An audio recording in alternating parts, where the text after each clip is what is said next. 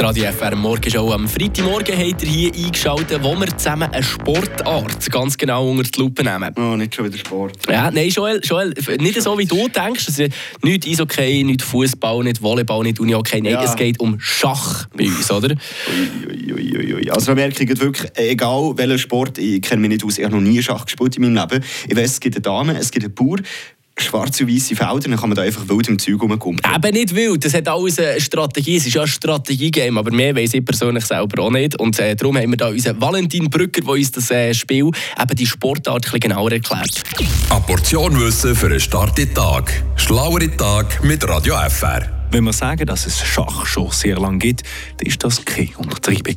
Erste Formen von dem Spiel befinden sich nämlich in Nordindien vom 6. Jahrhundert. Über die Entstehungsgeschichte vom Schach gibt es eine kleine Legende.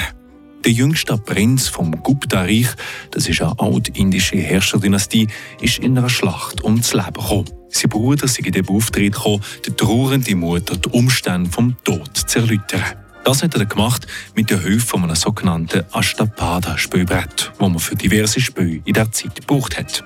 Das Garre, bestehend aus 8 auf 8 Feldern, hat schon recht ähnlich ausgesehen wie ein heutiges Schachbrett. Der Bruder vom toten Prinz hat dann dann einzelne Figuren entwickelt mit den verschiedenen Fähigkeiten, also so wie wir es beim heutigen Schach kennen. Und damit hat er der trauernde Mutter können erklären, wie genau ihr Sohn in der Schlacht umgekommen ist. Im weiteren Verlauf der Geschichte ist das Spiel ins Persische Reich weitergewandert. Und dort hat er das Spiel auch den heutigen Namen bekommen.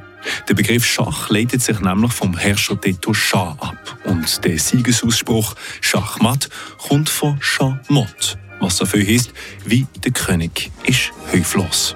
Was ja auf die Situation im Schach verweist, wo das Spiel zu einem Ende bringt.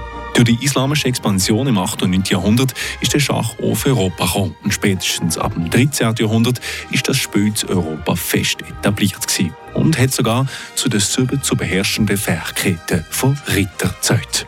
Voilà. Schach, also ein Spiel von grosser historischer, kultureller und auch politischer Bedeutung, das heute wohl zu diesen Spielen gehört, wo nur ganz wenige Leute das Spiel auf einem wahrlich meisterlichen Niveau beherrschen.